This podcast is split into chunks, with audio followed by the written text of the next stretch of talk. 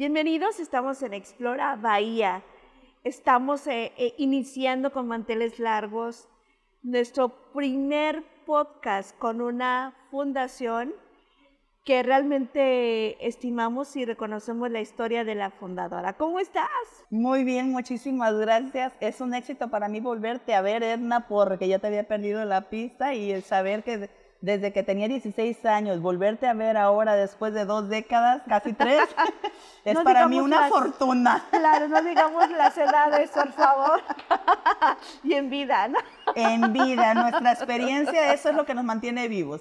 Eh, la edad es solo un número, Edna. Realmente la alegría es lo que te hace vivir el día a día y sentirte joven.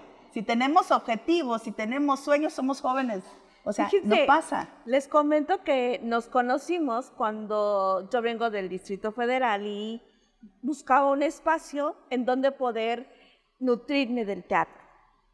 Sucede que encuentro a Alberto Fabián en Puerto Vallarta, en la isla del río Cuale, y era una palapita, ¿no? En ese momento. Correcto.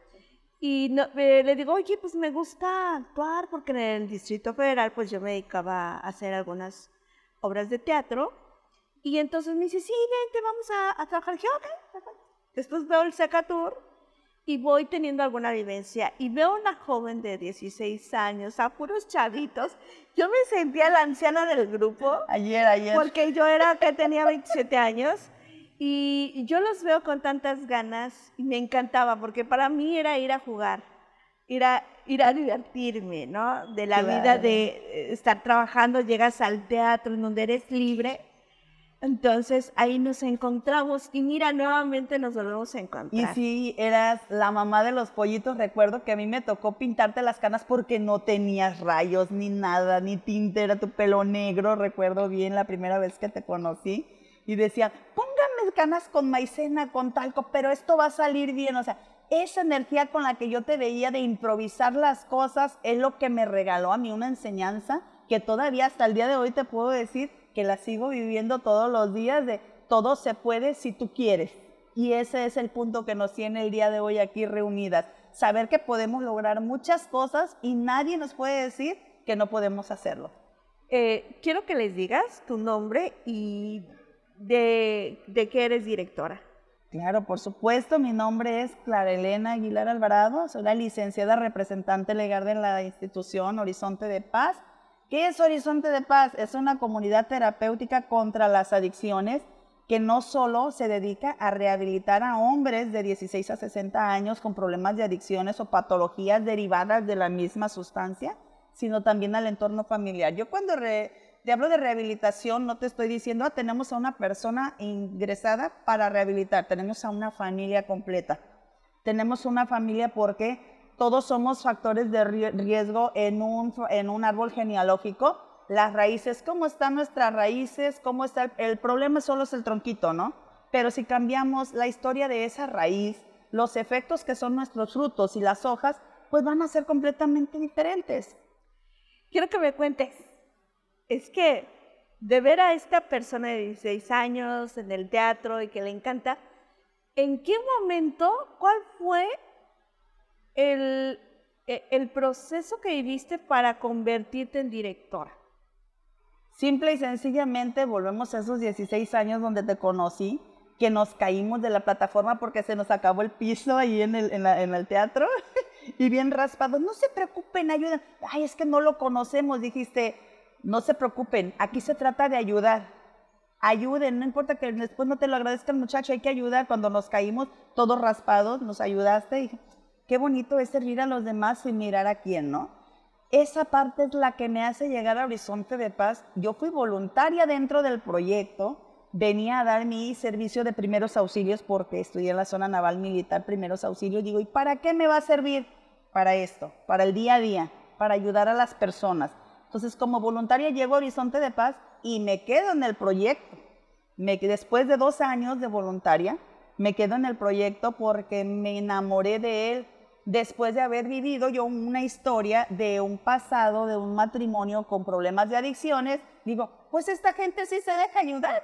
Hay que ayudar a quien se deja ayudar, ¿no? En su momento yo no pude ayudar a la persona que estaba a mi lado porque no me lo permitió pero pues esto no los conozco, pero como dijo Edna, no te fijes a quién, sino con qué puedes contribuir. Y es lo que me tiene aquí dentro del proyecto.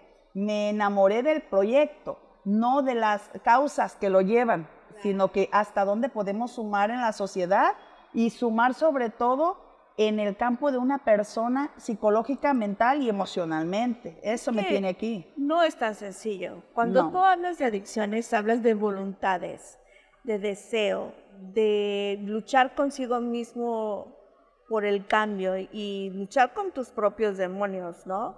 Que es el deseo, el anhelo de regresar y, y el dolor y el esfuerzo y todo esto, ¿no? Que no quieres, es tan difícil, que es tan difícil. Creo yo, bueno, a mí me gustaría saber, cuando tú tomas el proyecto, ¿cuál fue el reto? Porque decir, sí, yo lo tomo, pero son... Con una visión, una visión de por qué viven así, por qué están como están, cuando pueden tener un trato más digno, un trato mejor, mejores instalaciones. O dije, los voy a ayudar, ya que estoy aquí, vamos a hacer nuestro propio centro de rehabilitación por él estoy trabajando y avanzamos a un 50%, ya tenemos terreno, ya tenemos mucho ganado dentro de, porque ya hubo muchos cambios. Ellos tienen mejor alimentación, trato digno. Antes era otro el teatro, teatro, ya me la trabé, ya me la comí. Otro trato. el trato completamente muy diferente, pero, Edna, la gran diferencia, ¿cómo podemos ayudar a cada uno de ellos? desde mi silla, porque yo estoy en la parte de oficina, el campo de batalla y de acción está allá adentro. Yo soy una mujer contra 70 hombres. Claro, ahí está la clave. Habla la madre, habla la hija, habla la hermana que ya vivió las adicciones en carne propia. Entonces, ¿qué no, entre no nos podemos leer la mano y entonces no me van a decir, es que yo, es que me hicieron. A ver, todos hacemos, todos contribuimos, todos participamos. Aquí no hay culpables, Edna, jamás. Ni la mamá que permite golpes, ni la esposa que permite que lo engañen, ni los hijos que permiten la violencia. Aquí habemos responsables, que cada uno participa y somos permisores de todo esto que está sucediendo sin tener límites. Ah, oye, acabas de hablar algo muy importante. Qué importante es esto, ¿no? Los límites. Un límite, hasta donde yo llevo conocido, te voy a poner mi teoría. Tú me dices si estoy mal. A ver, tú di. Tú me calificas si la seguimos, si lo promovemos o no, ¿no? claro. Un límite no es una limitante. Un límite son alas para volar. Porque un límite te permite cuidarte, te permite tener cuidado, te permite esperar hasta razonar las consecuencias. Una limitante es una sujeción, o sea, no vas. ¿Por qué? Porque lo digo yo. O sea, una imposición. Pero un límite es un proceso que las personas estamos deduciendo que me hace bien. Por tanto, no tomo más de él. Por tanto, no fumo. Por tanto, me relaciono con personas, ¿no? Y es que hay que enseñarle qué son los límites. Tú lo has dicho, estoy completamente de acuerdo con tu teoría, porque un límite no es un reto, es una oportunidad. De acuerdo. Esa, esas alas que dices realmente son una oportunidad. Por supuesto. Porque a mí si me están diciendo, hasta aquí dejas la sustancia para poder aprovechar lo que viene, para poder disfrutar lo que viene. ¿Y qué es lo que viene? Una familia sana, una familia limpia, un trabajo digno, porque nos sentimos etiquetados muchas veces. Me ha tocado llorar con las familias, me ha tocado ser el hombro que los, que los este, recoge cuando llegan aquí porque ya llegan devastados. Y me toca también esa parte de la conversión de empodérate y saca todos tus demonios y eres un ángel. Aquí no eres el peor de la película ni el más malo de, del cuento allá afuera, sino que eres el actor principal de una familia. Claro. Oye, y en esto, cuéntame alguna anécdota que digas, híjole, mira, yo trabajo con, trabajado con niños, entonces lo único que me sostenía en un lugar en algún momento, cuando yo sentía que iba a decaer, llegaba esa niña, que es ese ángel, que llegaba Edna. este, estoy cuidando a mi hermanito y vengo a jugar. ¿Puedo? Yo, pues adelante, vente, vamos a jugar. Cuando yo estaba por tirar la toalla, ¿no? Entonces, eso a mí me decía, tiene sentido lo que estoy haciendo por alguien. Esto tiene valor y esto es importante.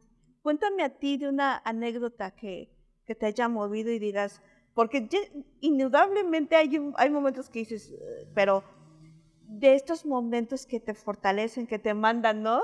Estos mensajes divinos y te dicen, épale. El chispazo, Edna, el chispazo que conecta, ¿no? Con, tu corazón, porque de mente estás capacitado, bien preparado, pero el chispazo que llega a tu corazón que dice, aquí me quedo y sigo ayudando, es una misión con la que se nace muchas veces, e, es saber que puedes dar más de lo que tú te imaginas, porque no hay límites, hay oportunidades, tanto para ti como para los demás. El no limitarme, ah, yo nada más ayudo en la parte terapéutica. No, no. Hay procuración de fondos, hay rehabilitación, hay familias que hay que apoyar. Toda esa parte que, que ves, ahí te va mi anécdota y es muy importante para mí, es esa chispita que me conectó, que una persona, una persona muy, muy cercana a mí, me dijo, ¿tú crees en la recuperación?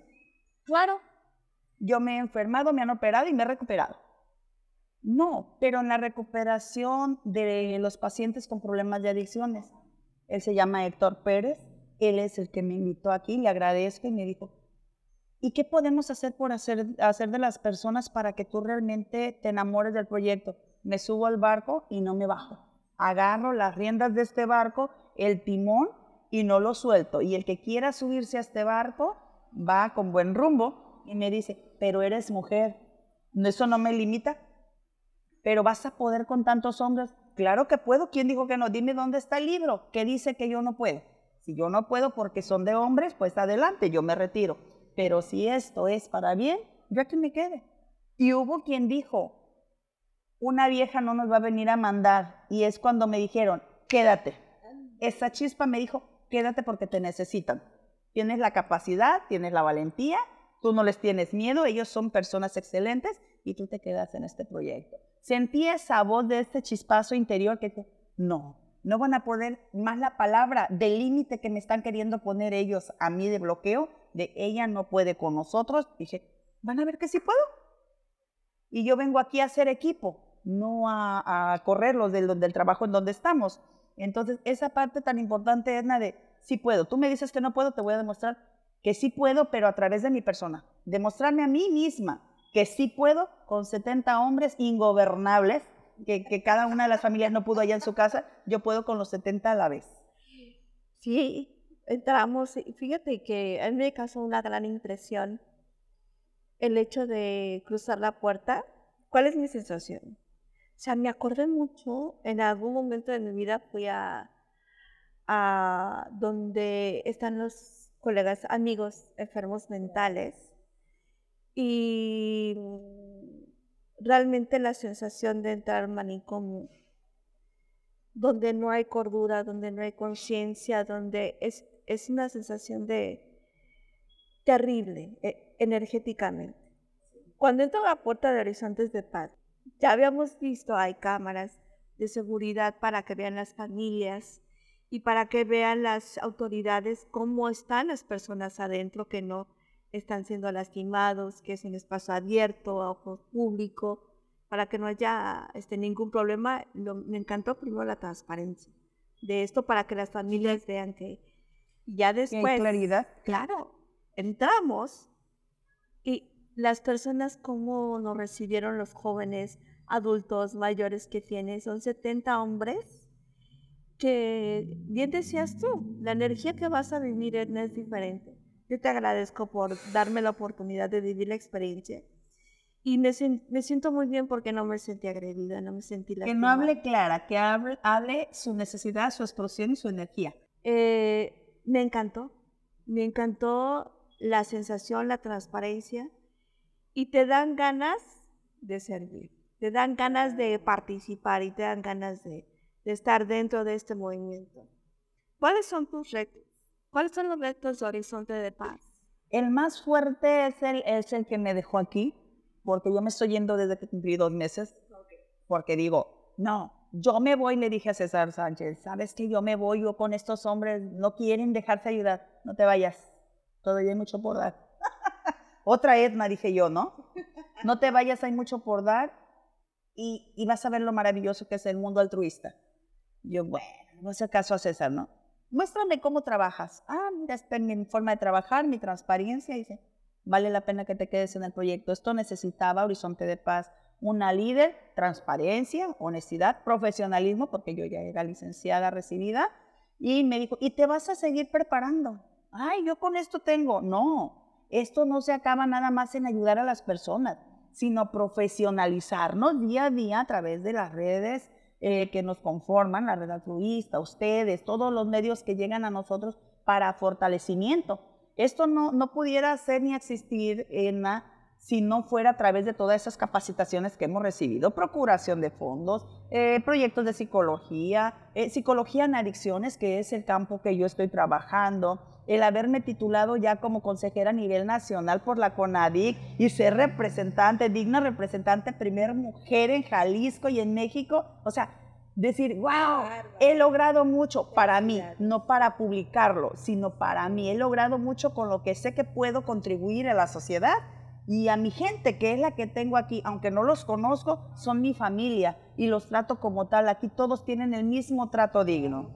Y es que sabes que creo que pues eh, eh, el humano es tan diverso y tan misterioso que innegablemente necesitamos como indagar más para ver cómo, cómo llegamos. Dónde llegar. Exacto, de qué manera. Qué bueno que te estás preparando. Eso es lo más importante. de horizontes? El reto más fuerte es tener nuestro propio centro de rehabilitación para poder apoyar a más personas, porque aquí sí, estructuralmente sí nos limita a ayudar a más familias. Entonces, en uno propio vamos a decidir hasta cuántas personas podemos ampliarnos, a lo mejor el doble, para poder abarcar, porque a mí me da una tristeza que toquen una puerta y decir, pues no se puede, estamos llenos. Y, que al rato le suceda algo a esa persona, es una vida, estamos hablando de una vida porque nosotros salvamos vidas, Edna. Entonces no se me puede ir una vida de las manos, cuando en realidad nuestra función es regalarle vida a otros a través de un proyecto a través de reciclaje, a través de donaciones, a través de, un bazar tal vez institucional que les va a dar el alimento a los que están acá adentro. Todo eso es lo que contribuye. Entonces, mi reto es que tengamos el propio centro de rehabilitación con mejores instalaciones, más adaptaciones para que también las familias puedan incluirse al tratamiento de manera directa, no nada más al paciente, sino que ellos también vivan la recuperación con su paciente desde, desde la trinchera, como dicen por ahí, no vengo, te lo dejo, me lo guardas.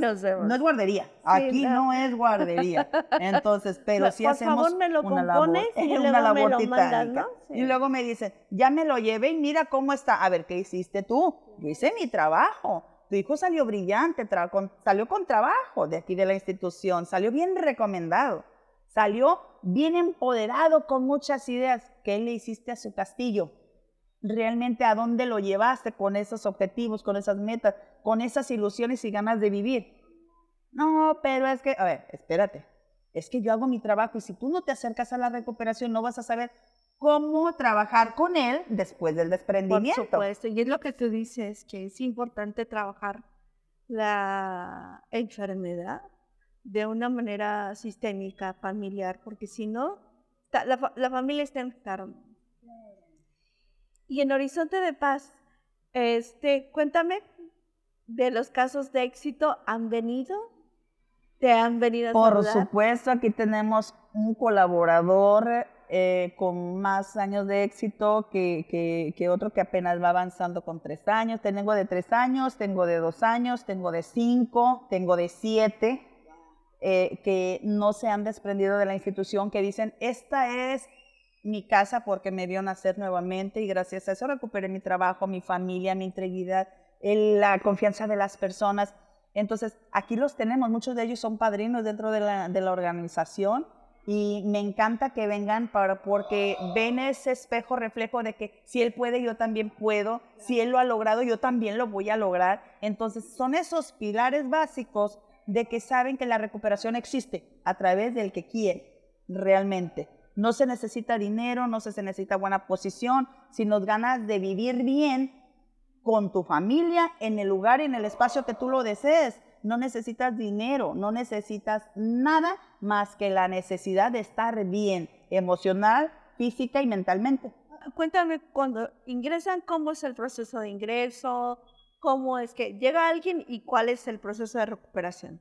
Mira, tengo un chico que, que una historia muy hermosa, eh, lo adopté, dice que es mi hijo y pues yo soy su mamá, ¿no? y esta es su casa, Horizonte de Paz. Él tenía 19 años cuando llegó a la institución, tiene 7 años aquí viviendo con nosotros, él va a trabajo, yo sigo siendo su mamá, su madrina y lo que tú quieras. Eh, su familia aquí me lo dejó literalmente abandonado, abandonado porque ya no quisieron saber nada de él, porque salía y el día que salía el muchacho se drogaba nuevamente y otra vez a traerlo. Entonces fue desgastante para la familia, pero es que se le salió de las manos el objetivo que tengo yo, la recuperación. No es sacar a un hijo y abandonarlo y que haga de su vida lo que quiera, ¿no? No, hay que seguirlo acompañando, ¿no? Entonces me lo dejan y él dice, yo puedo tener una identificación. Claro que sí, eres un ser humano le sacamos papeles, yo puedo trabajar, tú puedes hacer todo lo que quieras. Y el día de hoy es el papá de la gatita que tengo allá adentro, él le da de comer a su gatita, le trae whiskas, va, trabaja todos los días, va y viene, tiene un horario específico para llegar, en cuando, cuando sale tiene media hora para llegar, él se pone los límites, dice, ya llegué, ya estoy aquí, y él, él, dice, le digo, Pancho, ¿cuándo te vas a ir? ¿Ya no me quiere? No, te pregunto cuándo te vas a ir a hacer otra vida. No, es que esta es mi casa, ustedes son mi familia yo aquí no estoy solo.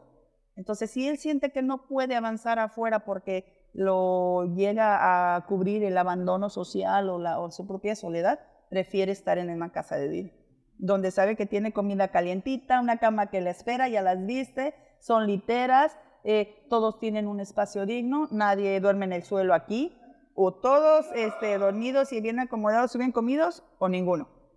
Entonces todos tienen un espacio digno de merecerse para su recuperación. Ese es uno de ellos. Cristian es otro caso con siete años. Eh, Alonso tiene tres años también y dice él, no es nada fácil. Claro que no es fácil, pero no es imposible porque lo hemos logrado hasta el día de hoy. Dice, y, no, y le digo, Cristian, ¿y por qué no te vas de del trabajo y te buscas un mejor empleo donde puedas ganar más? A mí, para drogarme, me hizo daño el dinero. Ganar mucho dinero me llevó a la perdición, me llevó hasta donde yo llegué aquí. Yo prefiero ganar lo necesario, lo indispensable para estar bien con mi familia y salir adelante. Y eso es lo más importante que yo estoy bien el día de hoy. Y bueno, no sé si para las personas que nos escuchan sería interesante saber cuáles son los síntomas cuando tú ves que este, esta persona está teniendo problemas. Mira, te voy a responder una anterior que dijiste cómo ingresaban, de manera voluntaria y de manera involuntaria. La manera voluntaria es, yo me quiero recuperar, vengo y tiene su beca al 100%. Y el voluntario que dice, mamá, quiero que me ayudes, voy, pero sabemos que no puede salir porque se va a drogar. Y esa es la el voluntario que viene con la familia, pero por petición familiar. ¿sí? Dice, ok, mi hijo acepta la ayuda, se va a quedar, pero no puede salir. Perfecto.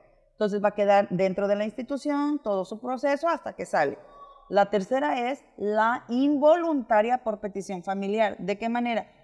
Está muy mal el chico, está haciendo muchas cosas allá afuera, está en riesgo su vida y la familia lo quiere ingresar. Vamos nosotros directamente al domicilio, la familia autoriza el ingreso, nos lo traemos a las instalaciones, la familia se viene con nosotros para que vea que no viene maltratado ni nada y una vez que ya está aquí adentro, lo ve a través de las cámaras que ustedes también fueron eh, testigos de ver y dice, bueno, ya me voy tranquilo, sé que está en un lugar seguro y me puedo retirar. Esas son las tres maneras que puede llegar. Ahora, las causas o efectos que, que, traía un muchacho, que para, para identificarlo dices, ¿no? Mira, hay efectos psicóticos que a lo mejor tú no vas a ver, porque ya que se le pasó todo el show, llega a casa, ¿no? Pero llega sin dinero. Al día siguiente no quiere ir a trabajar. O rayó el sábado y el lunes ya no trae un peso. Y se muestra en qué manera. Intolerante, no tolera nada. Otra, muy irritado, todo le molesta. Otra, con mucha ansiedad de comer demasiado. O también la ansiedad por estar fumando, porque de alguna manera quieren saciar su ansiedad. Otra, no concilian sueño. Ese también es otro factor que te está detonante de, de las adicciones. No, otra, los ojos, en el caso de los que consumen marihuana, los ojos rojos y bien somnoliento, todo lo contrario al activo. Las drogas psicoactivas, el cristal, la cocaína, son las que los traen, pero con pila. Y las depresoras, pues estamos hablando de la marihuana, que es así muy dalai, órale, amor, ¿no? Esa parte. Y pues la alcohólica es, es, ahora sí que evidentemente el aliento alcohólico, el comportamiento agresivo y demás. También en los que consumen drogas este, psicoactivas, es lo agresivo que se muestran con la familia eh, la celotipia que se presenta porque son muy celosos y por nada, ¿no? Tú puedes estar sentado aquí solo y decirte, ¿qué quedes a ese? Y no hay nadie. Entonces, todo eso son alucinaciones, son parte de la psicosis orgánica que trae por la sustancia. Sino la paranoia, la psicosis, el daño orgánico, todo eso tiene mucho que ver con una droga psicoactiva. Pero también ya los que consumen marihuana también tienen efectos psicoactivos después, porque llega un momento que todo tiene un límite y tu cerebro, ¡pum!, te rebota, ¿no? Entonces, hay a quien el caiquito ya le votó, hay que ser honestos y tenemos que ir con el neurólogo, oiga, ¿y cómo le acomodo este caiquito, no? Y dice el neurólogo, afortunadamente todavía está en una fase donde sí se puede resarcir el daño. Sí existe recuperación también a nivel neuronal para que ellos puedan tener una, una buena recuperación. El cerebro se inflama por el daño que traemos de trastorno este, por la sustancia, pero una vez que estamos utilizando un tratamiento farmacológico, todo eso se desinflama y vuelve a su estado normal. Perfecto, entonces, eh, innegablemente hay algunos casos que necesitan tratamiento farmacológico. Sí, sí, y es el 70% de ellos lo requiere, de a través de que de un mapeo cerebral, no de un psiquiatra como tal de, ay, mira, está como loco, está golpeando a la abuelita y ocupa un psiquiatra. No, espérate, trae un descontrol emocional por una psicosis orgánica que le produce una sustancia que se le fue al cerebro. ¿Qué pasa con las sustancias eh, tóxicas para el cuerpo? Se incuban en la grasa. ¿Por qué crees que adelgazan tan rápido? También es un factor de que tú puedes decir, ¿por qué adelgazó tan rápido en poco tiempo, no? O sea, no le pusieron un cierrito en la boca. No, hay que ver qué es lo que sucedió. Si es una persona que no se ha puesto ni a dieta, o está enfermo o está drogándose. ¿Por qué? Porque nuestro cerebro también eh, está compuesto por el 70% pura grasa. Si te fijas, es una masa gelatinosa en el cerebro. Entonces, imagínate, si se incuba en la grasa, lo primero que absorbe es el cerebro, para empezar. Por eso son los inhibidores de, de otras emociones. Dices, ¿por qué no le importa la familia? ¿Por qué dejó el trabajo? ¿Por qué ella no se baña? Porque también dejan de hacerse, porque su cerebro no le está mandando a los neurotransmisores que tenemos activos este, por el sistema nervioso central, el sistema nervioso pues acciona por a través de, las neuronas. Entonces no me manda señal, pues yo no acciono, yo no reacciono tampoco como tal. Entonces por eso es que nos estamos dando cuenta que hay un problema más, más allá de que ya enflacó, ¿no? Pero también se le fue el cerebro. Claro. Es lo que tenemos que ver y observar todo el tiempo. De, las, de la localidad de Bahía de Banderas, ¿cuál es la recurrencia de... Ahorita en la actualidad más, el 10% es alcohol, el 20% es marihuana y el 70% es cristal, ya no cocaína, cocaína, heroína, no, es cristal. Y el cristal ahorita está muy, pero muy fuerte porque está combinado con fentanilo y a otras sustancias más fuertes que lo hacen más adictivo, pero el fentanilo más que adictivo es más letal. Están quedando ya más en el avionazo, muchas personas están muriendo porque les está dando un derrame cerebral o les está dando un infarto miocardio. Es por eso, ¿por qué? Porque no aguantan la dosis es una sobredosis como tal y pues bombea demasiado el corazón, la sangre ya no soporta esa parte del bombeo y termina detonando en un infarto. Por eso ves que dice, uy, se murió, ah, es que era drogadicto y quedó no, por hambre, murió de hambre. No, muchos de ellos es por esa parte. O por el síndrome de la abstinencia, también ese afecta. Ya no comió, ya no se alimentó, no fue atendido, pues también eso los lleva a la muerte. Exacto. Son muchos detonantes fuertes de peligro. Claro, y la durabilidad, ¿verdad? De cada cuerpo.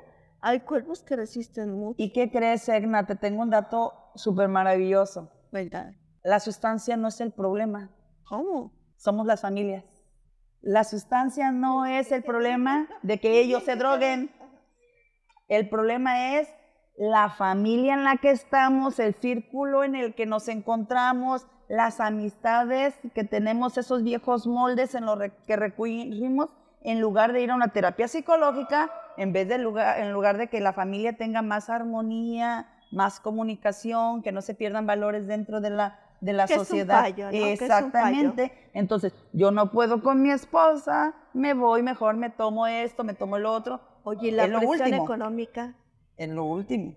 la Entonces, presión económica de la gente que desafortunadamente es como un campo de batalla, ¿no? El dinero, el dinero, pero pues si te incubas en una sustancia por una cápsula de tiempo que dices, aquí me voy a detener, si se detienen ellos porque se pierden de un cumpleaños, se pierden de la mejor este, salida de la escuela de tus hijos, porque ellos están en su cápsula. Entonces, la depresión económica los lleva al consumo también. ¿Por qué? Porque débilmente eh, toman decisiones equívocas. O sea, cuando en realidad dices, bueno, no tengo dinero y tengo mucha presión, pues voy a ver de qué manera voy a sacar dinero, pero mis hijos no se mueren de hambre. Y no está mal que yo lo diga y, y no es por ofender a los hombres, pero a una mujer, cuando un padre de familia se desatiende de ellos y queda eh, en un estado donde dices, ya no podemos, pues muchas de las mujeres nos aislamos, digo, fue mi caso, y digo, a mi hija, no se me olvida que mi hija tiene que comer, vestir, calzar, ir a la escuela y, ser una niña feliz. Entonces, no, muchas mujeres decimos, es que no tengo ese marido, mm, me falta un hombre. No, tú puedes salir adelante sin ese hombre porque depende de ti, no de la persona que te acompaña, Edna. Entonces, muchas mujeres se van a la depresión o a la prostitución también, y también a la sustancia. ¿Por qué? Porque no nos gusta trabajar, porque nos da flojerita, porque eh, no nos enseñaron a hacer ni un oficio. Por eso ahorita desde chiquitos, si te fijas, para llegar a la rehabilitación, vete con los niños abandonados, las mujeres violentadas, los, este, los padres ancianos que también ya están en los asilos. ¿Por qué? ¿Qué vida llevamos desde la raíz del problema hasta ahorita los efectos? Esta es la consecuencia, ¿eh? Los efectos todavía no llegan. Los efectos son de que mis hijos me van a abandonar, mi mujer se va a ir, eh, yo perdí el trabajo, cuando salga aquí yo no tengo un trabajo. Entonces los efectos, ah, caray, los efectos te van a dar una cachetada con guante blanco. Ok, ya perdí mi familia, ya perdí mi trabajo, ya perdí mi educación, pues voy a recuperarme por mí Claro, claro. para salir adelante y Pues volver a no tengo recuperar todo nada, aquello. nada más que yo. Y a ellos se les enseña que la recuperación, tanto como la sustancia, la sustancia te quita el dinero, la paz, la tranquilidad, la familia, eh, el trabajo, la recuperación te lo va a multiplicar. ¿Por qué? Porque vas a ser una nueva persona, una persona con más valía. Porque en ese momento que tú te abandonas, a ti no te abandonó nadie, te abandonaste tú solo, te aislaste por no saber resolver tus problemas y tomaste decisiones muy equivocadas. Y entonces eh, recuperas algo muy importante que en derecho dice, es muy importante, que es la dignidad del ser humano, exacto. Entonces es una máxima, ¿no? De, de que tú eres digno de tener todos De estos- merecer. Exactamente, de merecer. Que, eh, ¿Algo más que quieras decirnos en esta entrevista? Mira, Edna, respecto a la recuperación, que estoy muy agradecida y muy bendecida y, y yo ah, espero mis palabras no los ofendan a los que nos van a escuchar. Yo soy muy creyente, yo creo en un poder superior, en mi Padre Dios. Aquí me costó ya, esta institución ya me cobró un órgano vital, la vesícula biliar, de no, sí puede, y cómo no, y no me venzo. Y, y el último, de aquí me llevaron al hospital a sacarme la vesícula cuando ya estaba a punto de reventar. Y tuve una insuficiencia respiratoria y estaba entubada. Y en la intubación, en la intubación me dijeron, estás grave. Siete días en terapia intensiva y yo dije, es que mi trabajo. Yo pensaba en ellos. Sabía que mis hijas estaban seguras con mi mamá. Pero dije, ¿y los muchachos qué va a pasar? Y yo cuando estaba con el respirador, porque lo, te lo meten hasta el pecho, y estaba yo orando, dije, mira Señor, si me vas a dejar en este mundo, déjame bien, porque todavía tengo mucho por servir. Pero si me vas a dejar a medias, mejor llévame. Te entrego a mis hijos, mi esposo, mi, mi trabajo, a mi familia. Y llévame. No me dejes a medias. Para gloria de Dios me dejó Edna y con más fuerzas. Eso cuando yo se los platico a ellos, veo las caras de ellos y me dicen, madrina, vale la pena la recuperación porque usted dio un pedacito de su vida por regresar con nosotros. Y aquí Mira, estoy, gracias a Dios. Y gracias a ustedes que voltean a vernos a nosotros, que saben que este proyecto va a regalarle mucho a la sociedad. Por supuesto. Estamos totalmente de acuerdo porque ¿cuántos o cuántas personas necesitamos escuchar esto? Tal vez una persona adicta, pero tal vez la familia, pero tal vez el hijo, la hija, que necesitamos una respuesta de qué hacer con esta situación, que yo veo algo raro, una circunstancia, pero no sé nombrarla, ¿no? Entonces, bueno, esperamos que, sabemos que esto va al ciberespacio y que va a llegar a quien tenga que llegar. Al infinito y más allá. Al infinito y más Pues enormemente, porque es una puerta de oportunidades para que todo mundo, digo, al decir todo mundo, todos aquellos que estaban dormidos y desconocen tanto lo que hacen ustedes en proyecto como la labor social que tenemos nosotros, llegue a su corazón, a su conciencia y sobre todo a accionar, a sumar siempre, tanto para lo que tú requieres como para lo que nosotros podemos hacer sin que tú lo hagas. ¿Crees que podemos entrevistar a alguien de tu comunidad que quiera hablar de su, de su casa? Mira, hay muchos casos, tanto en los casos sociales, personales, em- de empresarios, el que tú elijas podemos este, tomarlo, ¿por qué no? Hay muchas, yo veo mucha oportunidad en ustedes, no nada más para la institución, sino para la sociedad en general, porque es una manera de cómo llegar a cada uno de nosotros en la necesidad que tenemos. Claro, por supuesto. ¿Quieres que entrevistemos a alguien de, de los chicos de tu Es- comunidad? Está, sí, está Cristian, que tiene ya siete años en ¿Qué recuperación. Cristian es tu esposo? No, No. Cristian es mi compañero de trabajo, ¿Cómo que Alonso es mi esposo. A los... para que tú veas cómo lo han vivido ellos y qué signifi- hace significado para él. A él su familia le dijo, aquí está, ¿quieres que firme? ¿Ya te quieres ir? Vete. Sí, sí, sí, voy a agarrar mis cosas. ¿A dónde vas? ¿Con ustedes? No. Tú querías que firmara. Mi decisión es firmarte, pero en mi casa ya no cabes. Ahora búscale por dónde vas a caminar. Se le vino el mundo encima y me dice, madrina, ¿qué hago? Quédate, quédate, esta es tu casa. Y no se ha ido. Bienvenido, Cristian. Lo que vamos a hacer ahorita, estamos grabando un podcast. Ok, Entonces nos vas a hablar de tu historia. ok. Aquí de aquí, ¿estás listo? Listo. Perfecto. ¿Cómo te llamas? Cristian Miguel Palmeros Carrillo. Cuéntame, ¿cómo es que, cómo, cuál es tu historia?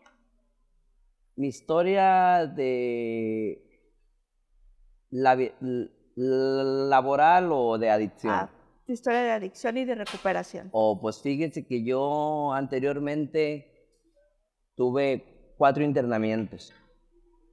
Cuatro internamientos, dos en otra clínica y dos aquí.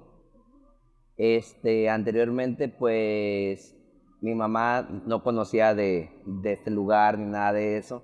Y pues buscó mediante internet, pues, un lugar donde me pudieran ayudar. Este, me internaron en un lugar que estaba en las juntas, que ahorita ya lo cambiaron a otros lugares, que se llama el CEREA. Ese lugar, pues, es, es, está bien, sí te dan lo que se necesita para, para recuperarte, pero son muy duros en la forma de que la disciplina es muy recta, algo que tú no estás acostumbrado, pues, en la calle, el cotorreo, todo eso. Y pues todo eso no es la misma comprensión que hay como en esos lugares, como en otros. Allá es como soldadito. Y si te portas mal, ahí sí mal te va. Pero es como todo, si te portas bien, te va de maravilla. Dos, tres meses y te ganas un servicio como servidor. Cuéntame, ¿y cómo es que tú empezaste con las drogas? Pues no por problemas de que diga que algún trauma o que me sentía solo ni nada de eso, sino por ahora sí cuando dicen que la curiosidad mató al gato. Yo me llevaba con puras personas que consumían. Entonces pude aguantar como dos años conviviendo con ellos, que es más acompletándoselas yo, juzgándolos, criticándolos. Pero pues ellos mismos me decían, no, ¿y sabes qué? Pues me querían como apartar ya de, del grupito. Porque, oye, pues tú no te drogas, tú no nada, nomás vienes aquí a sermonear, vienes aquí a...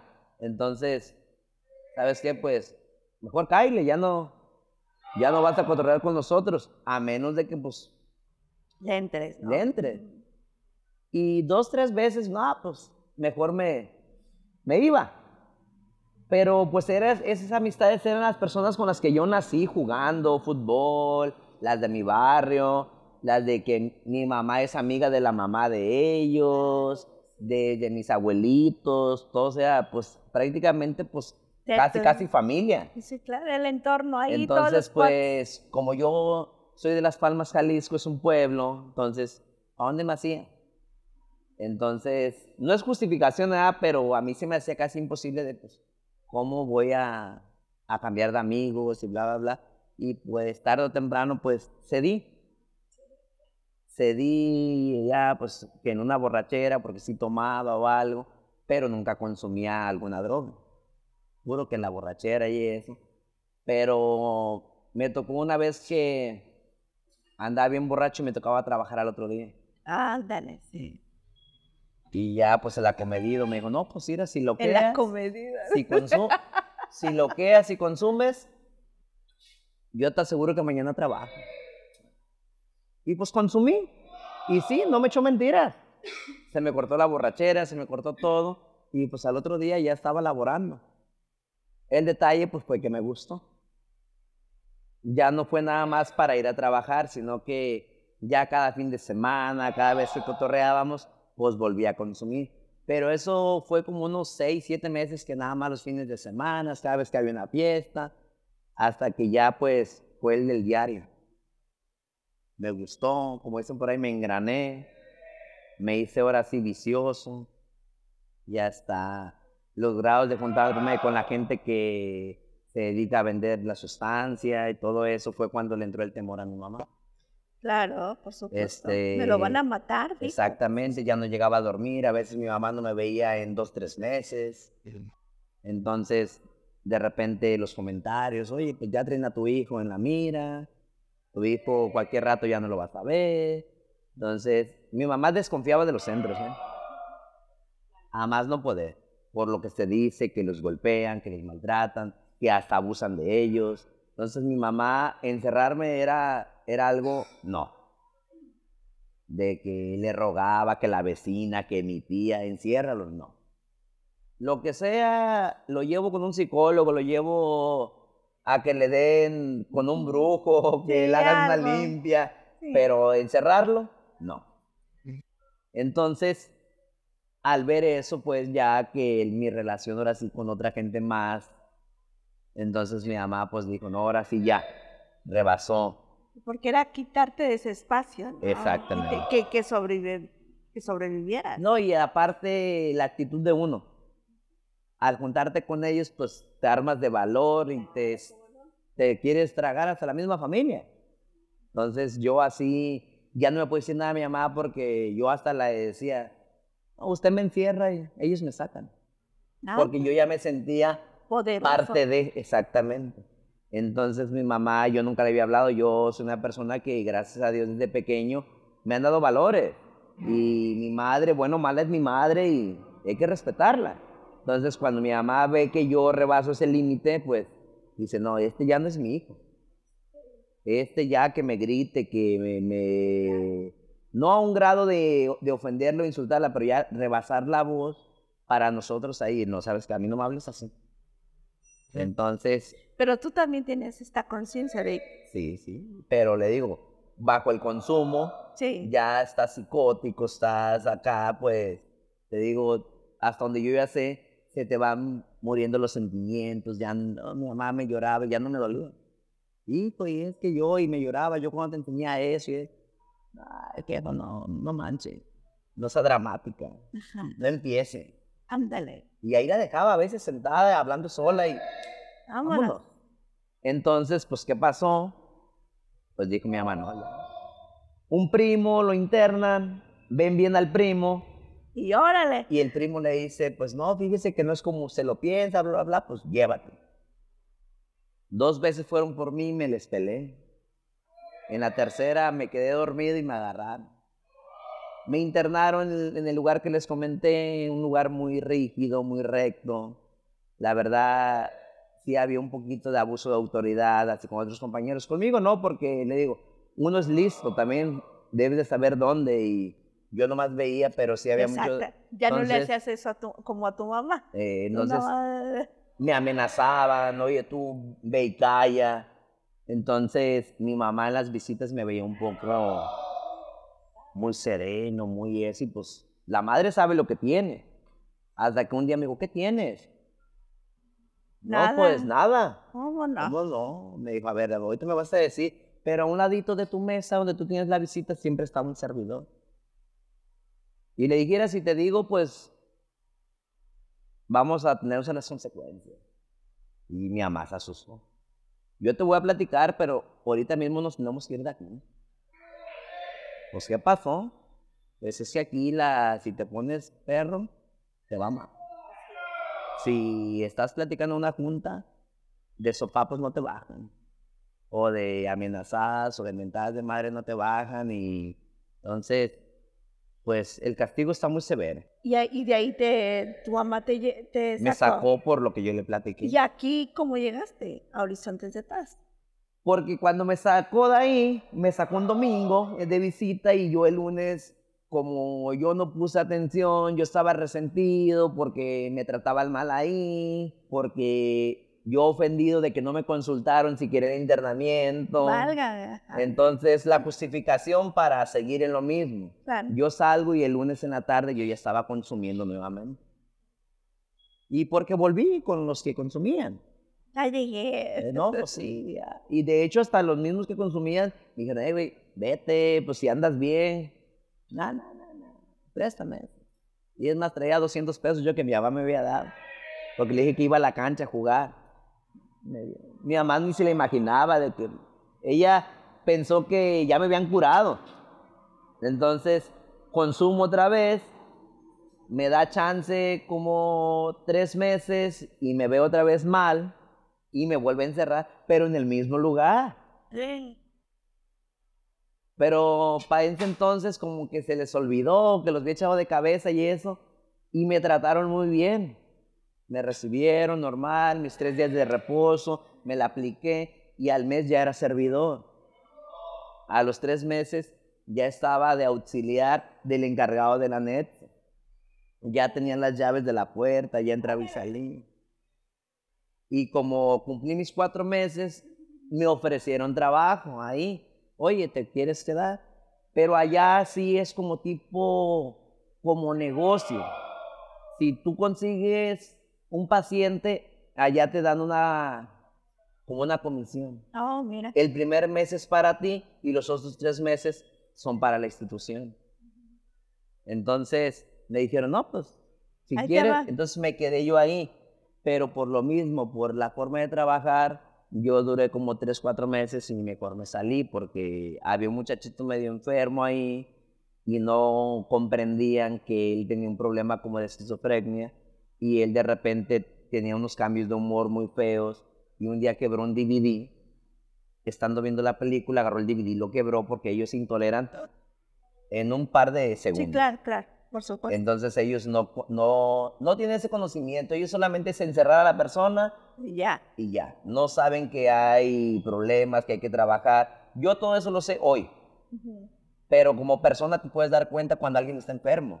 Entonces ellos no veían que está enfermo.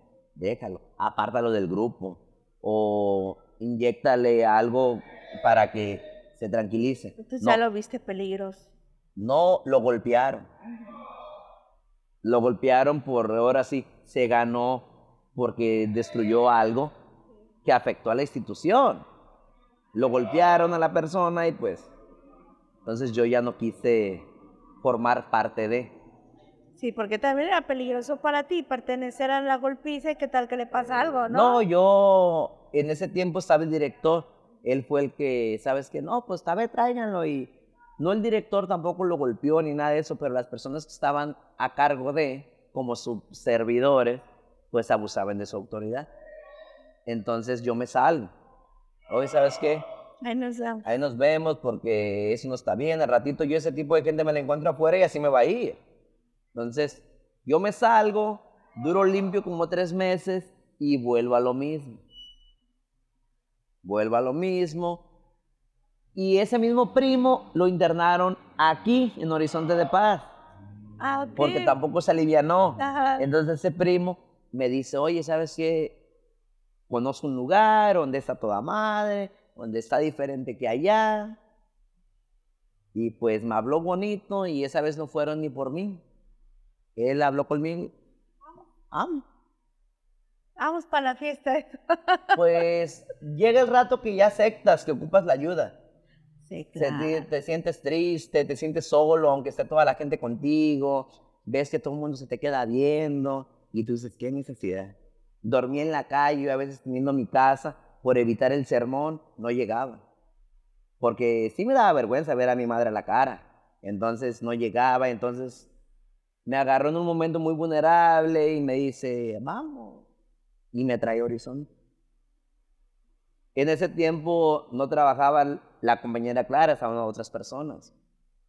Cumplo mi proceso normal, ahí sí había una otra cosita diferente a la que hay hoy, pero estaba mucho mejor que donde estaba antes. Entonces cumplo mi proceso, a los cuatro meses me decido quedarme, de aquí me voy a trabajar, y a los nueve meses me enfado de la rutina, me voy Con permiso. me voy y igual como a los dos, tres meses vuelvo a consumir. Porque yo me iba y ya no regresaba. No venía a la junta, no venía por la pastillita nomás. Yo una vez cruzando esa puerta, ah, pues ahí luego vengo. Antes estábamos allá de aquel lado. Y me fui. Y esa vez sí duré nueve meses. Nueve meses duré y un día bien me acuerdo que saliendo de misa, fui a misa, me salí de misa, me senté en los arcos de la Plaza de las Palmas y estaba totalmente aburrido. Que dije, no, no está chido portarse bien. Y pues la plena edad, ¿qué te gusta? Pues, Andaba yo en mis 20 y algo. Sí. No, eso no es cotorreo. y vuelvo a consumir. Pero vuelvo a consumir y luego, luego ahora sí me voy con las amistades por las cuales la primera vez mi mamá tomó la decisión de internarme. Ahora sí me junto con las otra vez con las personas que surtían las tienditas, con las personas que se llevaban mm, dándole sus chanclazos a los que andaban de rateros y todo eso. Y pues mi mamá luego, luego le marcó a mi primo, oye, ¿sabes qué? Llévate a este baile. Y fue cuando me internaron. Y todos, hola, Cristi. Me internaron, Bienvenido, hermano. me internaron, llego aquí y ya duro como un mes. Mi madre no me viene a ver. Oye, ¿por qué no viene mi mamá? No, pues tu mamá no sabe nada de ti. ¿Cómo? Vino mi primo ese y me dijo, "Es que tu mamá ya no quiere saber nada de ti. Yo tengo que hacer algo para saber si es cierto. Y me hice el enfermo. Yo aquí manipulé la situación. Me hice pasar por enfermo de que yo no podía orinar. Y sí orinaba.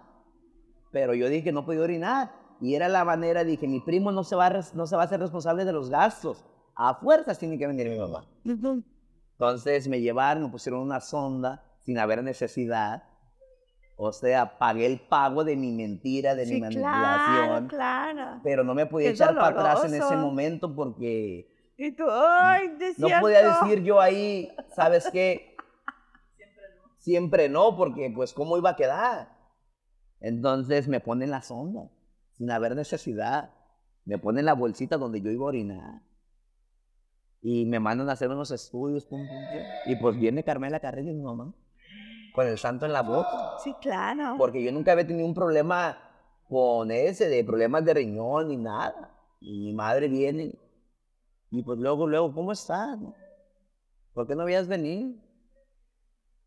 No, yo sí vengo, pero no me dejan verte. ¿Cómo?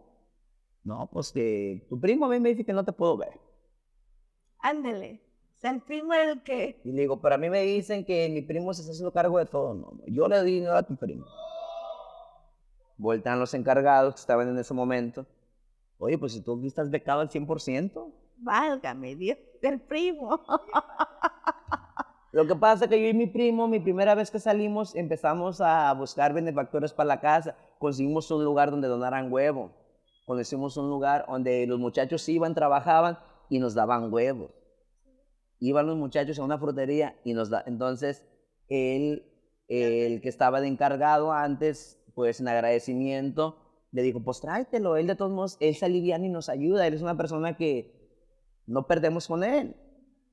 Pero eso lo habló con él, yo nunca supe. Yo estaba becado al 100% y él estaba, pues, ahora sí, aprovechándose de mi situación.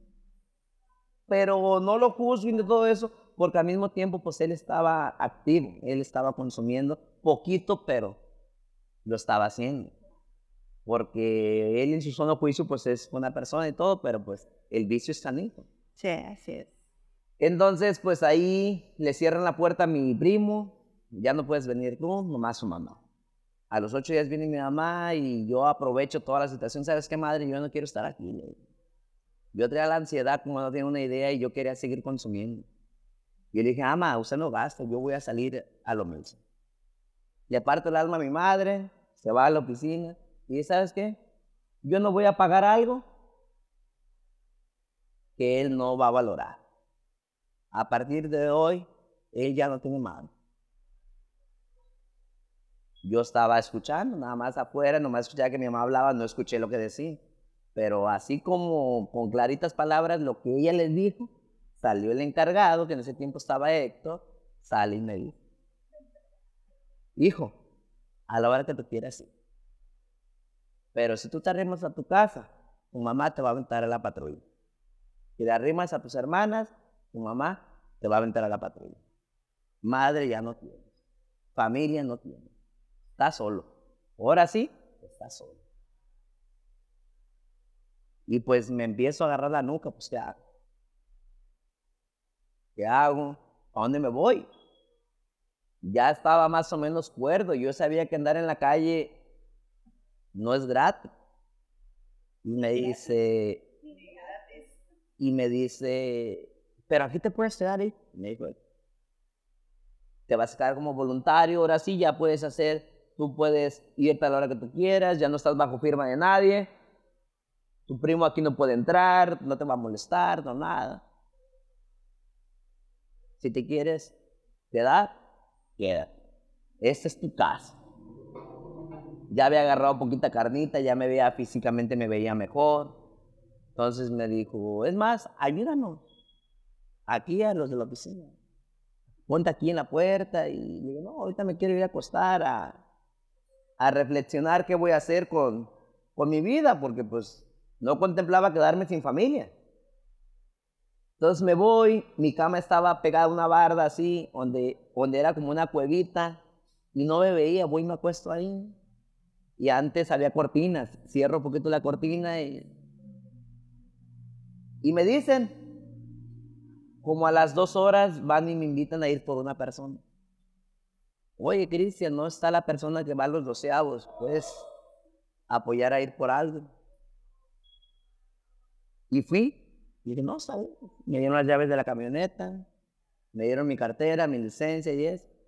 Y fui al Colorado, bien me acuerdo bien, fui al Colorado, fui por la persona, venía por la penal cuando me hablan, Cristian, hay otro doceavo a la primera de mayo, vas, vamos.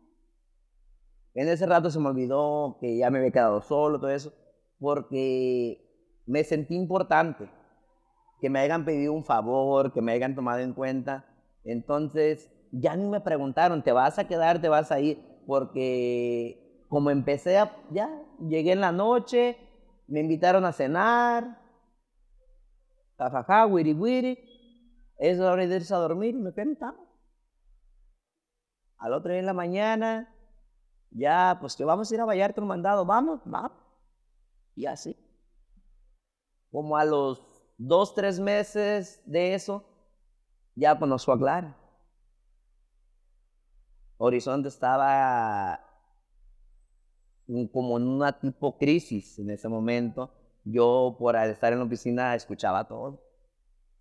Que había malos manejos y que la clínica estaba mal. Ya ya no veía al director, ya nomás veía al subdirector ahí.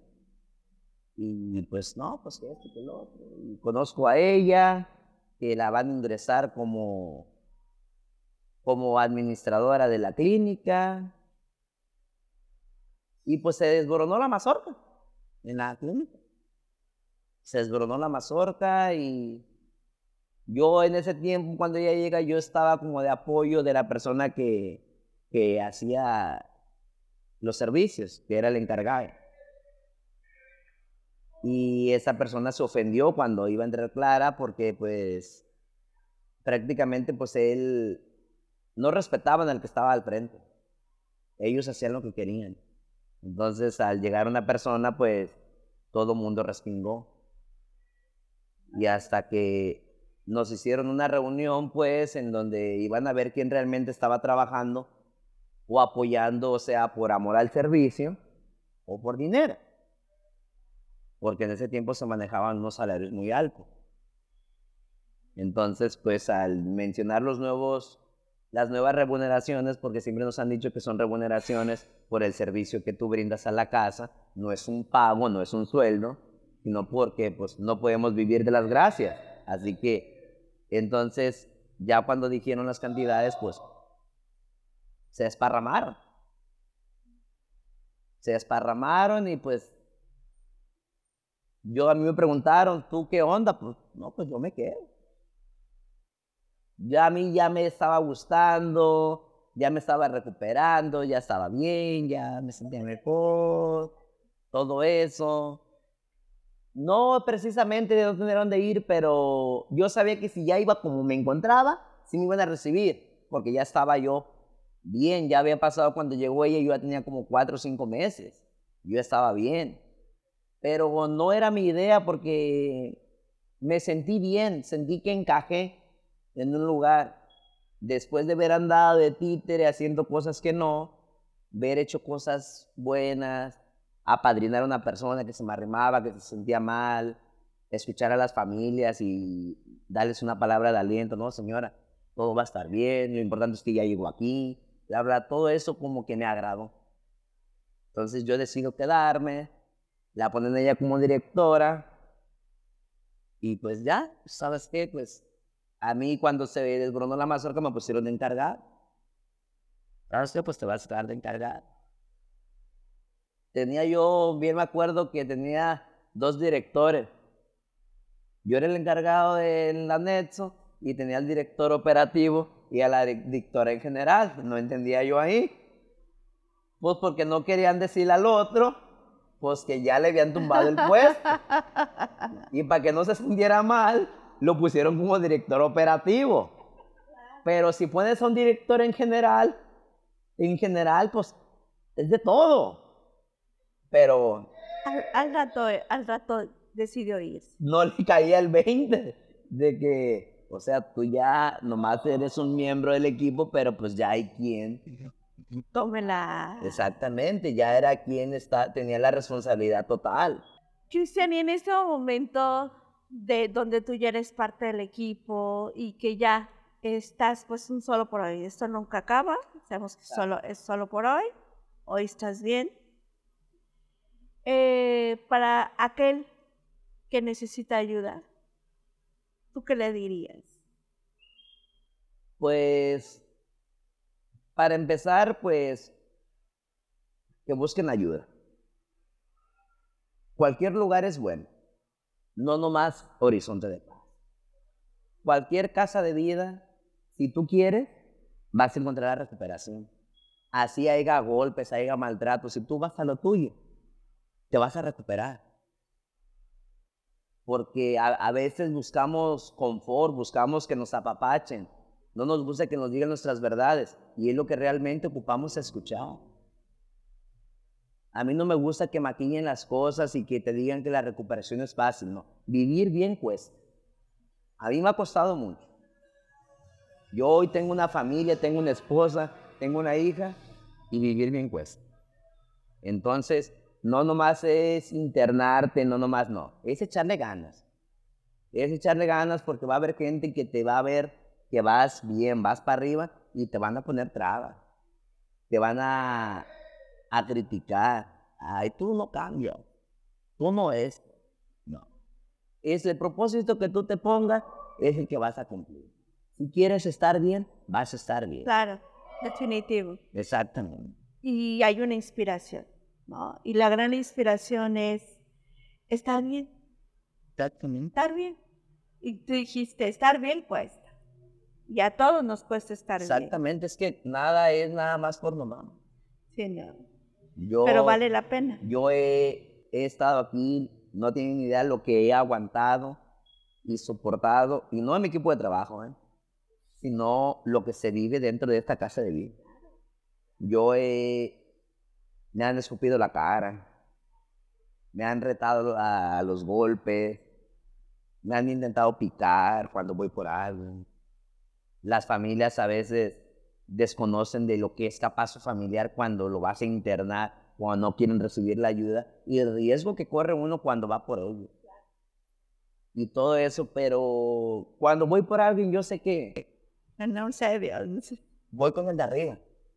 Yo sé que él, amparados vamos, pero el riesgo se corre porque se corre.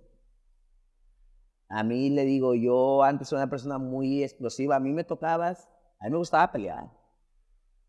A mí una persona anteriormente me escupe en la cara, sabrá Dios cómo nos va. Pero hoy no, porque yo sé que están enfermos, yo sé que es difícil estar enterrados, pero sí vale la pena ayudar a la gente.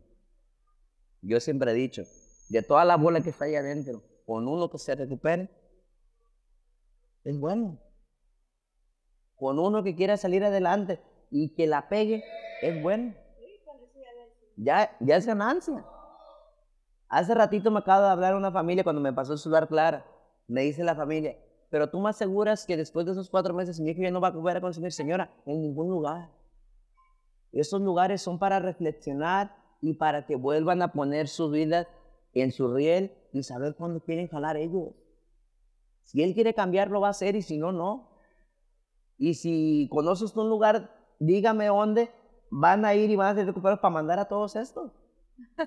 claro. No hay un lugar donde te digan, te garanticen al 100% que saliendo de ahí ya no vas a volver a consumir, porque todos son seguimientos. Sí, todas son voluntades. Exactamente. Voluntades. Y como hay que respetar, desgraciadamente no quisiésemos, pero ante todo tenemos que respetar la decisión del otro. Terrible, porque sabemos a dónde va, sabemos en qué terminan, pero si el otro no quiere o la otra no quiere, es Yo, difícil. pues nosotros tenemos como nuestro propio colmo de que tenemos familiares con problemas de adicciones y no podemos ayudarlos. Y nos dedicamos a ayudar a la gente. Y yo tengo familiares adictos que saben que si vienen les voy a ayudar. O ya los he tenido aquí y no se han podido recuperar. Y me dicen, oye, ¿por qué te dedicas a eso? ¿Cómo tienes? No, pues que él no quiere. Sí, no. Él no quiere, le en digo. contra de la voluntad del otro es Le muy digo, yo que difícil. más quisiera, me, me dedico a eso, a ayudar a la gente a salir de su problema de adicciones y no poder ayudar a tu familia. Ahí me doy cuenta que ese es para que él quiere. Sí. Y este, como dicen, este ser supremo, ¿no? Que quien, quien, quien va, acude hacia ese ser supremo, como le llamen, Hay que creer en un poder superior. Sí, si no creemos en algo, no se va a armar. No se va a armar. Era nomás, y nomás el, la persona que a mí me, me ingresó aquí y que por lo cual yo conozco este tipo de, de, de lugares, hasta la fecha no se ha recuperado. Sí. Y ya lo hemos tenido aquí tres, cuatro veces en Horizonte de Paz. Y le hemos dado todo. Hasta ella me ha regañado porque lo he apapachado en ciertas cosas porque yo digo, es familia. Por más que digas, ay, me voy a hacer el duro. No puedes. No puedes porque es tu familia. Y si te pide un refresco, se lo vas a invitar. Aunque él no me lo invitó. Pero si a mí me nace, se lo voy a dar. Entonces, hoy, él vino el otro día aquí y, ¿sabes qué? No, él no va a estar aquí, me digo, Clara. Es que él no le va a funcionar aquí. Tiene que ir a un lugar donde no me conozca a mí, donde yo no sea el encargado de nada, para que a él le funcione y para que él la viva como debe de ser. Tienes razón. Porque aquí 15 días y ya quería mandar. Tienes, tienes algo, acabas de decir algo muy sabio. Eh, realmente necesitan eh, conocer lo duro que es la situación, porque el, el amor a veces se equivoca. El amor acoge, un amor mal llevado, sobreprotege. Y eso no, no ayuda. Si es que bueno que tú llegaste a esto y que a través de este conocimiento ayudarás a mucha gente. Muchísimas gracias. Gracias por contarnos tu historia y seguramente lo que tú dices va a poder alumbrar a otros más. Gracias a ustedes y pues con confianza, con gusto, les digo pues yo volví a nacer en un lugar como estos y ya tengo ciertos años, pero como usted dice, solo por hoy. Y yo aquí hice todo. Se puede decir, a mí, doble A me regresó a mí la vida. De no ser nada, ahora yo puedo decir que yo lo tengo todo. Todo porque tengo lo suficiente para vivir bien. Tengo una familia, un equipo de trabajo, lo que hacemos, la verdad, te motiva más, ayudar a otra gente. Y porque eso es del Sí, diario. Sí, claro, es un sentido de vida. Gracias a ustedes también por, por creer en nosotros, porque cuando ustedes vienen a hacer ese tipo de cosas, es lo que quieren en el programa. Entonces, mucha gente no cree. Mucha gente ya se decepcionó, mucha gente por lo mismo, por tanto fracaso que hay, pero no son fracasos. Las personas no han querido. Sí, claro, son retos. Entonces, gracias a ustedes también, pues como usted dice, mucha gente se va a dar cuenta de que sí se puede. Claro. El querer es poder. El que levante la mano. ¿eh? Y pues, mucho gusto. Le voy a decir- mi nombre es Cristian. Gracias, Y con Cristian. confianza, cualquier Medina. cosita, aquí está su casa. Te voy a pedir tu nombre, ¿cómo te llamas? Yo, mi nombre es Jesús Alonso López Vélez y pertenezco al grupo de aquí de Horizonte. Bienvenido. ¿Cómo te gusta que te digan Alonso? Alonso. Pues bienvenido. De allá donde yo vivía eh, me decían Jesús, Chuy. Chuy. Entonces llegué aquí a Horizonte y ¿De dónde eres, me Chuy? cambiaron el nombre de Alonso. ¿Qué dijiste mejor? Y eh? me gustó, ¿De porque dónde ya fui dejando esos viejos moldes. Sí. Soy de eh, aquí de las Juntas, Jalisco. Ah, de aquí cerca. Ok, cuéntanos de tu, eh, eh, tu historia. ¿Cómo es que tú llegas a Horizontes de Paz? Ok. Pues yo llego aquí a Horizonte en las fechas 24, de- 24 de octubre del 2020, si más no recuerdo. Este, pues llegué aquí a Horizonte porque pues ahora sí yo le pedí la ayuda a mi hermana. ¿Por qué? Porque yo ya no podía andar en el mundo de afuera por las adicciones y todo eso. Claro, Entonces, mi hermana me brinda, pues ahora sí, la ayuda. la ayuda, entonces Se puso ella a buscarla. buscó ¿eh? los mejores lugares, como es amiga de Clara, Ah, qué estudiaron bueno. juntas en la secundaria, no sé, o en la prepa, algo así, entonces se contactó con ella, estaba en una clínica, clínica de rehabilitación, entonces se comunicó con ella, entonces ella le brindó ahora sí el apoyo para mí, entonces por mi propio pie me vine con ella.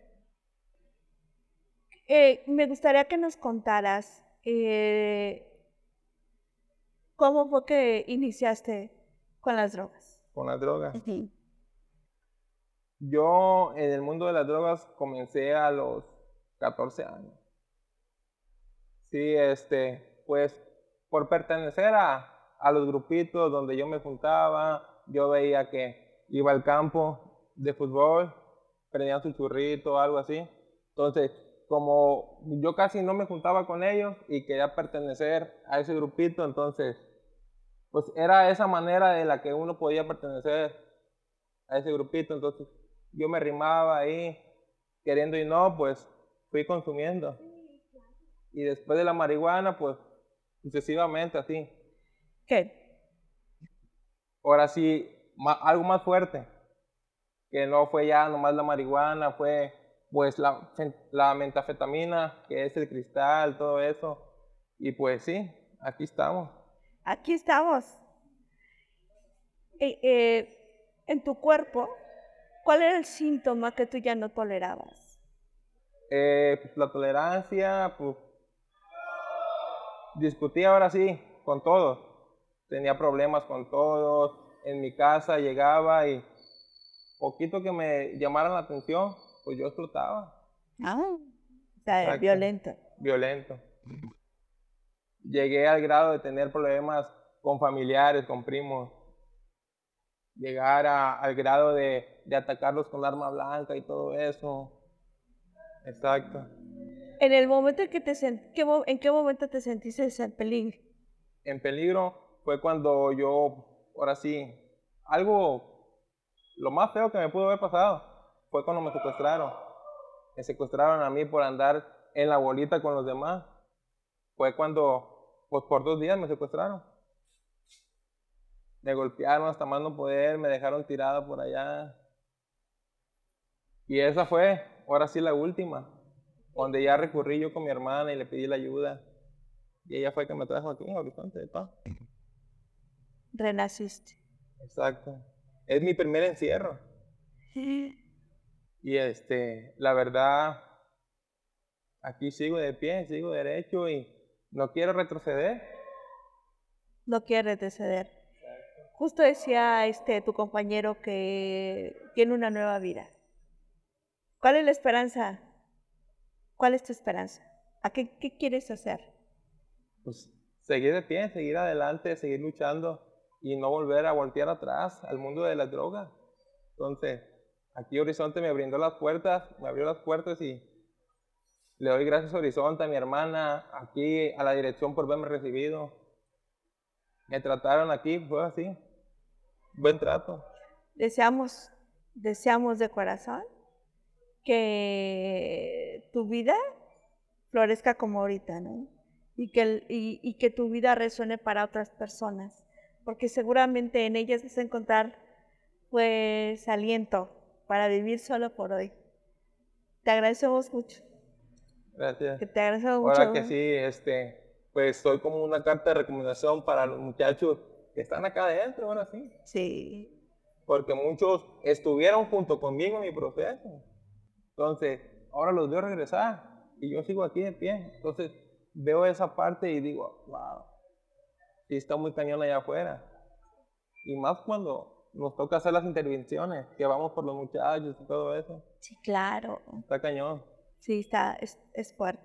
Es fuerte vivir con un proceso así porque es coquetear con la locura. O quedarte en la locura. ¿no? Una de dos. O coqueteamos con la locura o, nos quedamos en la locura. Y el tener este, este momento de, de paz y de tranquilidad es la bienvenida a la vida. Muchísimas gracias, ha sido un placer estar contigo. Y seguimos en Explora Bahía. Muchísimas gracias, estamos con Clara. ¿Qué historias nos acaban de contar, eh?